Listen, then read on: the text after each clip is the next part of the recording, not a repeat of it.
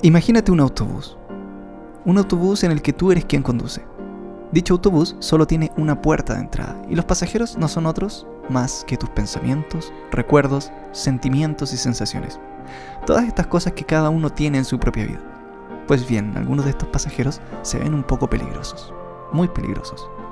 Tienen un aspecto amenazante e incluso estás bastante seguro o segura de que algunos llevan alguna navaja escondida. Y parece que ellos no quieren ir por donde tú llevas el autobús. Así que empiezan a amenazar. Te dicen que si no sigues sus instrucciones van a venir desde el fondo del autobús, como todo el mundo sabe, los pasajeros peligrosos suelen sentarse en el fondo del bus. Y te dicen que se van a poner del lado tuyo molestando. Al final, entre amenazas, las pocas ganas que tienes de ver a estos pasajeros, acabas cediendo Incluso estableces un trato con ellos. Ustedes se quedan sentados en el fondo sin molestar, así yo no los veo y yo los voy a llevar por donde ustedes me digan. Al cabo de un tiempo te planteas qué sentido tiene ser el quien conduce este autobús, si los pasajeros te dicen por dónde tienes que ir. Así que te plantas, frenas el autobús, te giras y dices, ya no quiero más, no me gusta esto, fuera de mi autobús. Pero estos pasajeros son realmente complicados no están dispuestos a bajar, pese a que forcejeas con ellos. No los puedes sacar del autobús. Y encima, todos los demás pasajeros se empiezan a impacientar porque el bus está parado y no estás yendo a ninguna parte. Así que al final cedes. Y para calmar a los pasajeros del fondo, que están muy enfadados porque te has enfrentado con ellos, no dudas nuevamente en hacerles caso. Y este enfrentamiento se repite en varias ocasiones, siempre con el mismo resultado. Al final te sientes vapuleado, cansada, agotado, agotada. Y has avanzado tan poco últimamente con tu autobús que empiezas a esforzarte por seguir la guía de los pasajeros del fondo. Así se quedan callados y no molestan. Hola, nosotros somos José y Quique y bienvenidos a Sanar. ¿Cómo estás, Quique? Bien, pensando harto en, en la anécdota que me cuentas mientras escuchaba, perdón, no era, anécdota, era metáfora. Estaba pensando en una anécdota mía al escuchar tu metáfora. Y de hecho, justo cuando me pasó esta anécdota, estaba pensando en la evitación de lo que hablamos en el capítulo pasado y en cómo cerramos el capítulo que si dejamos de evitar algunas cosas podemos tener algunos buenos resultados. Y pensaba, a propósito de la metáfora del autobús, que mm, cuando evitamos cosas o cuando dejamos de evitar cosas, hay cosas muy molestas que pasan dentro de nosotros. ¿Nos quieres hablar más de eso? No sé, antes de que yo cuente mi anécdota. Sí, yo creo que es súper importante y qué bueno que lo dejaste ahí porque quería aclararlo. La evitación en sí no es mala. La evitación es, un, es una forma de, de gestionar las cosas que no ocurren muy adaptativa. Eh, es más, si no fuese porque evitamos cuestiones que son peligrosas, no estaríamos vivos. Pasa que cuando se transforma en la única, en la única herramienta, de cierta forma, de control, eh, y nosotros no podemos hacer nuestra vida porque evitamos constantemente y nos aleja de las cosas que son importantes para nosotros, entonces ahí es cuando podría ser problemática. Sí, siempre que nosotros vayamos a actuar en, plan de hacer alguna cosa que es importante para nosotros y que previamente sabemos que nos va a generar alguna sensación incómoda, no te vas a sentir bien, no, no te vas a sentir cómodo. Hablábamos del capítulo pasado donde la ansiedad nos acompañaba en el teatro. No es que cuando yo me acordé de esto se me pasó, o sea, yo seguí sintiendo la ansiedad. Uno sigue sintiendo estas sensaciones eh, que muchas veces pueden ser displacenteras. Pero lo que es más importante es lo que está atrás, que es lo que está al fondo, que es la ganancia, que es yo hago esto porque quiero vivir una vida donde la ansiedad no domine o no me diga qué es lo que tengo que hacer. Eh, no sé si eso responde a tu pregunta. Sí, responde un poco a mi pregunta. De hecho, a mí me pasó algo. Eh, y como empecé a reflexionar que, o más bien me empecé a preguntar, no sé si hay fundamento teórico o experimental de esto, pero empecé a reflexionar si cada vez que decido transitar por algo cuya mm, eh, primera intención mía fue evitar, luego eso que me molesta termina siendo cada vez menos intenso. Te cuento, te cuento un poco sobre la anécdota. Creo que tengo dos anécdotas sobre que, que, hablan de esto. Eh, la primera me pasó la semana pasada tuve una discusión muy fuerte con algunas personas. Además era una discusión eh, por videollamada y que si ya discutir es malazo, imagínate discutir por videollamada. Y una de las personas que estaba hablando ahí, a ver, yo no tengo ningún fundamento teórico ni práctico para decir esto, pero sentía como que de verdad le faltaba mucho control emocional porque eh, sentía que nos estaba gritando y además estaba mm, interrumpiéndonos sistemáticamente. Y si hay una cosa, a mí me gusta mucho conversar y detesto a las personas que interrumpen sistemáticamente una conversación. Porque es como, no sé, como que estás cortando verduras y estás cortando la conversación todo el rato. Entonces hubo un momento en que la conversación era tan difícil y yo estaba tan estresado y tan ansioso que inclusive empecé a, no sé, como temblé un poco y consideré la idea de salirme de esa llamada y decir, ay, se me cortó el internet, chao, porque ya, ya no podía, como ya, sí, no sé, como sentía que estaba sucumbiendo en ese momento. Entonces me acordé, a propósito, o, pensé de nuevo en esto de levitación, y yo sabía lo que tenía que decir.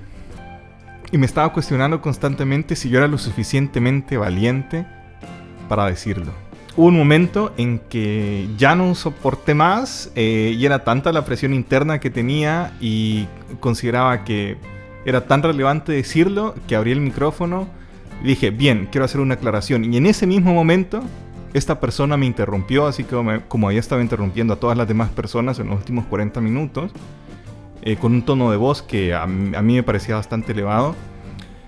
Y en ese momento, de manera muy seria y yo alterado le dije, si sigues interrumpiendo sistemáticamente esta conversación, no va a ser posible que podamos llegar a un acuerdo. Así que te pido, por favor, que dejes de interrumpir y dejes terminar a la gente.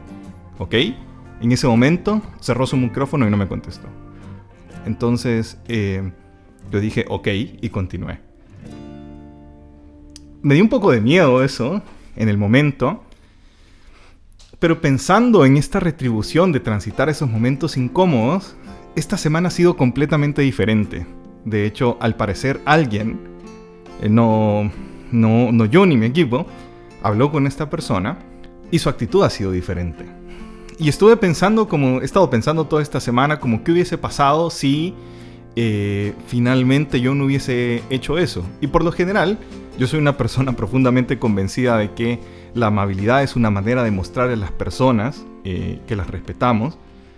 Pero también soy una persona profundamente convencida de que hay, hay que establecer límites, ¿no? Entonces esta situación ya me estaba sobrepasando y por eso decidí hacer lo que, lo que decidí hacer.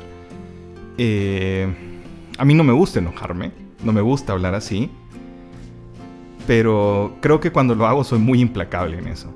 Y cuando lo hago también, cuando me pongo en una discusión y cuando asumo una postura, es porque he revisado los antecedentes y sé que lo que yo estoy diciendo tengo razón y si yo estoy equivocado lo voy a aceptar. Entonces me ponía a pensar que probablemente si yo no hubiese hecho eso la semana pasada, quizás no hubiese cosechado la paz que estamos cosechando esta semana. Y me ponía a pensar que quizás la próxima vez que me vuelva a topar, me vuelva a topar con esa misma situación, quizás no me dé tanta ansiedad porque voy a saber que voy a estar un paso más cerca de que eso continúe. Qué importante lo que cuentas y qué buen ejemplo para poder analizar o desmenuzar un poco más a lo que nosotros nos queremos referir en este capítulo. Que es, ah, como señalaba la metáfora del principio, al tomar un poco de distancia de los pensamientos o de las sensaciones que surgen en nosotros cuando vivimos alguna situación particular si tú fueses el chofer, de, el, quien conduce este autobús, eh, y ese fue, esa fuera la situación, si tú hubieses cedido ante estos pasajeros que se paran al lado tuyo y te dicen, corta la llamada, eh, estás temblando, eh, te estás enojando, recuerda que no nos gusta estar enojados, no nos gustan las discusiones, y tú hubieses doblado la micro donde el autobús donde ellos te hubiesen dicho, te hubieses evitado todas estas incomodidades. Ellos se hubiesen ido a sentar al fondo. Y te hubieses quedado tranquilo. Pero luego, un par de cuadras más allá, te hubieses dado cuenta de que ese no es el camino por donde tú quieres llevar el autobús. Sin embargo, hiciste lo que tú querías hacer. Llevaste este autobús por donde tú lo querías llevar, pese a que estos pasajeros te siguieron gritando mientras tú lo decías. Y mientras tú lo ibas diciendo, probablemente te temblaba la voz porque o te temblaban las manos, ¿sí? Porque e, estas sensaciones no se van a ir porque lo empiezas a hacer. Sin embargo, luego de que lo haces y ya llevas el autobús por donde tú quieres llevarlo, esa gratificación es genial. Y la próxima vez que vayas por esa misma esquina donde los pasajeros se vuelvan a parar, probablemente sepas que puedes llevar el autobús en la dirección en la que tú la quieres llevar y no en la que ellos te dicen que lo tienes que llevar. Gracias por ese ejemplo. Con gusto, con gusto. Yo estaba pensando justo esta semana, em, a, propósito de esto, esta semana que pasó hablaba con alguien y le decía que me, gustaba mucho ver teatro, eh, principalmente actuado por mujeres, porque sentía que el rango em, emocional de las mujeres actuando eh, era bastante más amplio que el rango que suelo observar en hombres actuando. Y eso me llevaba también a la reflexión de que como hombre, creo que me, es mucho más fácil o conectar con la euforia o conectar con la rabia.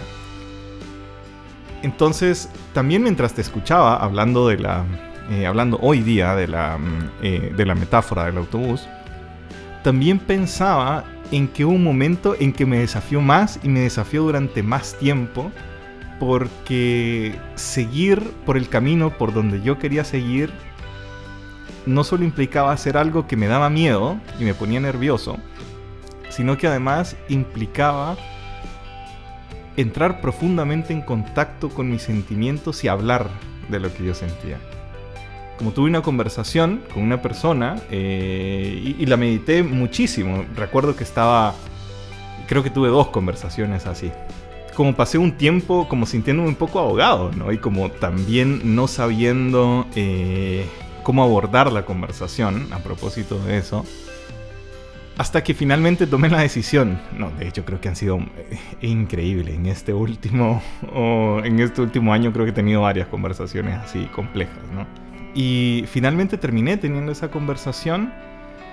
Eh, y creo que una de las primeras cosas que hice en esa conversación fue declarar cómo me sentía. No sé, declarar que me sentía o avergonzado o confundido mm, o, que no sabía que realmente cómo, cómo, hacer o cómo hablar de eso, ¿no? Eh, y creo que tú lo has, me lo has dicho conversando personalmente anteriormente, como lo potente que es hablar de este elefante blanco que suele estar presente, ¿no? Como a veces reconocer lo que sentimos cuando llegamos a esa conversación, como que nos ayuda a mandar a sentar a estos pasajeros, ¿no? Y aunque esta conversación de la semana pasada fue difícil por la ansiedad, sí logro identificar que cuando este tipo de conversaciones están más vinculadas con cosas que se alejan del espectro o de la rabia o de la euforia, me suele hacer un poco más complicado. Y quizás desde ahí quería preguntarte tal vez una estrategia o alguna forma que me ayude a dar ese primer paso de hacer lo que quiero en ese momento. Eh, como qué sería? Sería declarar cómo me siento, aceptar lo que me está pasando, aceptarlo conmigo mismo, o cómo puedo ser sincero conmigo mismo en ese momento también. Como decirme a mí mismo, reconozco que me estoy sintiendo así y que lo que quiero es esto. ¿Cómo puedo unificarlo? es súper importante lo que dices, porque no todas las personas que quizás están escuchando este podcast tienen la facilidad de reconocer cuando algo les está pasando. Quizás tú estás como un poco más allá. O quizás tienes la posibilidad de ver eh, estas sensaciones en ti, las cosas que te van ocurriendo. Muchas veces eh, el trabajo que, se realiza en terapia es esto, darle la posibilidad a las personas de ver qué realmente les ocurre qué están sintiendo, qué piensan en función de estas sensaciones, eh, como, como, incluso cómo sienten las cosas en el cuerpo. Muchas veces converso con las personas y desconocen totalmente que las emociones se sienten de forma diferente. Y el poder de partida eh, actuar en, estas situaciones eh, siempre va a ser incómodo.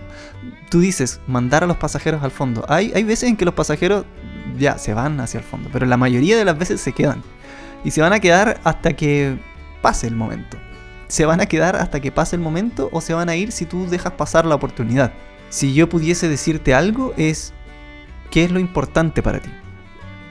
¿Qué es lo importante? ¿Cómo esperas ser tú? ¿Cómo esperas que sea tu vida?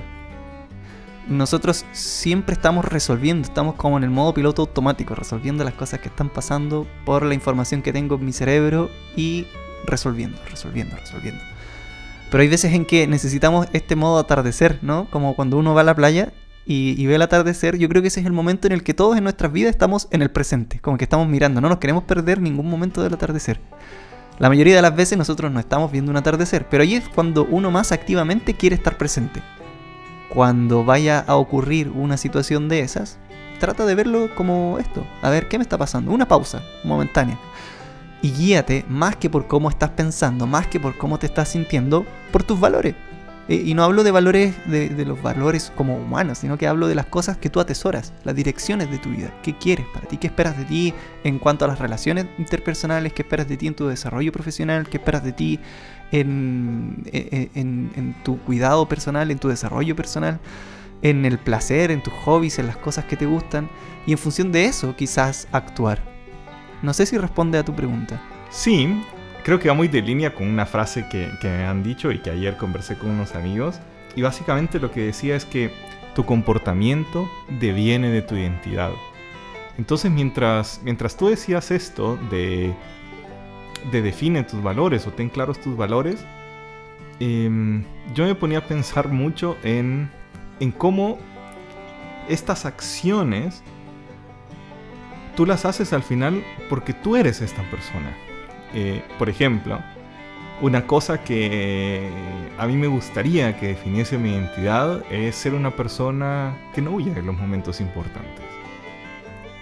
Una persona que, los transita, por ejemplo. Porque mm, para mí encuentro que huir de los momentos importantes es no ya quitarle la importancia, pero sí desvirtuar la significancia que tienen esos momentos. Y por lo general esos momentos involucran personas. Y si esos momentos son importantes es porque esas personas y esos vínculos con esas personas suelen ser significativos. Dejando de pensar un poco en el ejemplo de, la discusión de la semana pasada. Eh, y pensando en otras discusiones complicadas que he tenido, o complejas más bien, que he tenido en, el, último año. Como recuerdo que mm, conversaba con eh, con mi psicóloga sobre una conversación que tuve con una amiga. Y ella me decía, yo creo que es importante eh, para ti que tengas esta conversación, porque tal como tú dices, al tener esta conversación, vas a estar honrando a esta persona y vas a estar honrando el vínculo de amistad que tienes con ella. Y al final lo terminé haciendo porque mi identidad con esta persona era que fuéramos amigos. Y de hecho somos de los mejores amigos.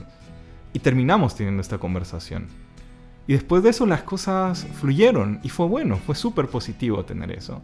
Hubo algo, no recuerdo bien tus palabras de lo que decías hace, unos minutos, creo que tenía que ver con esto de que no siempre se van para atrás estos pasajeros. Recuerdo que hablaba con alguien a final del año pasado y compartíamos que uno de los desafíos era estar presente, eh, estar, en el presente. De hecho, tú creo que usaste más o menos unas palabras parecidas recién. Em, y mientras tú lo decías, me hizo completamente clic el hecho de que transitar por estos momentos, o sea, seguir en el rumbo al que llevabas el autobús, aunque es incómodo, aunque podría ser doloroso en algún momento, también es una manera de estar en el presente. Me da la sensación entonces de que tienes claro, o, al menos es una dirección hacia donde tú quieres llevar este ámbito de tu vida que son las relaciones, ¿no? de estar disponible, de conversar, de mostrarte eh, atento ante la posibilidad de una conversación pese a que ésta sea incómoda. Creo que voy a decir dos cosas. Lo primero, creo que tú lo dices mejor que yo, honestamente, porque como creo que la sintonía en la que estoy es en cuidar estos vínculos significativos, por un lado, y por otro lado, que también depende del cuidado, es eh, ser responsable afectivamente con estas personas, ¿no? Y a veces ser responsable afectivamente implica tener conversaciones complicadas, ¿no? Eso por un lado. Y por otro lado, creo que usas una, palabra bien importante ahora y fue algo que creo que descubrí recientemente y es que mi expectativa de, los vínculos amistosos, inclusive los vínculos sexoafectivos, es que eh, haya disponibilidad en ambas partes, ¿no? Como estar con personas disponibles. Eh, estar con personas disponibles a vincularse y relacionarse desde un lugar en el que ambas partes nos podamos cuidar mutuamente. Creo que hasta antes no había sido como tan importante para mí, para mí esto. Eh, ahora, eh, y estoy también tratando de, darle lugar. Y por otro lado, también algo que me pasa bastante es que junto con eh, tener esta expectativa de tener eh, de la disponibilidad entre ambas partes, también espero reciprocidad en las relaciones. Entonces, como para mí es importante, también trato de actuar desde ahí. De ser una persona disponible y recíproca, de cuidar y de ser em, afectivamente responsable. Ok, entonces esa es la dirección. Y este acto fue en dirección hacia este valor lo que hiciste en esta videollamada, eh, si bien diste dos grandes pilares de hacia dónde quieres llevar eh, tu vida en el ámbito de las relaciones, eh, lo de resolver, lo de comunicar, lo de no quedarme ahí, lo de estar dispuesto a. Cierto que esto es más en el ámbito profesional, ¿no? Pero si me hablas de los otros ejemplos, como de conversar con tus amistades y todo esto, estos elefantes en, en, en las relaciones, entonces haces honor a las cosas que, que, tú quieres. Y entonces, entonces en definitiva estás siendo consecuente, ¿sí? No sé si opinas lo mismo. ¿Te habías dado cuenta de que haces lo que quieres hacer? No, la verdad no. Admito que me da, me da mucha gracia, eh, porque yo no le había puesto nombre, ni tampoco mm, creo que lo había reconocido de esa forma hasta este mismo momento, eh, este mismo momento en el que estamos grabando creo que nunca lo había pensado de esa manera, como desde que tuvimos la conversación en el teatro, como yo pensaba que eh, era una persona que evitaba muchas cosas, ¿no? Eh, y hasta ahora que lo dices, y también repasando como las conversaciones que han sucedido en el último año, em, puedo observar o notar esto, esto que tú señalas. Bien, bueno, llevas el autobús en la dirección en la que quieres llevarlo. Las personas en sus casas, donde sea que estén escuchando el podcast en realidad, yo, yo siempre he hecho hincapié y he señalado mucho que los pensamientos son cuestiones que surgen, que es imposible que no aparezcan y que las sensaciones que lo acompañan van a ser lógicas si, los, si los, nos quedamos bailando con ellos. Pero son una cuestión externa a ustedes, son pasajeros. Y eso es lo importante, ustedes llevan el autobús y la dirección que ustedes quieran darle. Esa es la importante. Ustedes manejen el autobús, no dejen que los pasajeros les digan por dónde llevarlo. Entonces, ¿dónde está el truco de toda la historia? Pues en que el poder que tienen esos pasajeros sobre ti se basa al 100% en un, si no haces lo que decidimos que hagas, nos haremos notar vendremos a la parte delantera del bus y haremos que nos prestes atención poniéndote incómodo, causándote malestar. Pero es que eso es lo único que pueden hacer. Por muy amenazadores que parezcan, aunque alguno lleve una navaja o un puñal escondido, esos pasajeros no pueden hacerte daño. Te pueden incomodar, pueden ser molestos, un incordio incluso, pero no pueden destruirte. Son, como dice el dicho, mucho ruido y pocas nueces. Pero eso tú no lo sabes. Así que, en tu vida, aceptas el trato, haces lo que ellos dicen para calmarlos y tú a cambio no tienes que soportarlos. Al final, mantener el control de los pasajeros nos acaba cediendo la dirección del bus. Me gustó tu narración. Muchas gracias. Vamos a considerar Em, mandarte al fondo del autobús. Para no hacer más narraciones. no, estuvo muy bonita. Muchas gracias. Bueno, voy a poner la atención esta semana a, a- a esta área, al área de mis relaciones. ¿Qué cuestiones he estado evitando porque separan los pasajeros? Eh, como mala costumbre, ¿no? Sin, no como cuestión adaptativa. Eh, invito a las personas también a que puedan formar parte de esta revolución. ¿Tú, Enrique? Ojalá piensen en una conversación que han estado dilatando por mucho tiempo. Y si estaban esperando una señal, un momento para tenerla, es este. Es este el momento y es esta la señal. Y recuerden que es normal que los pasajeros se paren y empiecen a amenazar. Es allí donde tienen que llevar el bus en la dirección que ustedes quieren llevarlo. Recuerden que pueden seguir el podcast de Sanar en sanarpsicología.cl en Instagram. Nos pueden seguir en Spotify y si nos quieren enviar un audio, siéntanse libres de hacerlo y encantados les escuchamos o les leemos. Esto fue Sanar.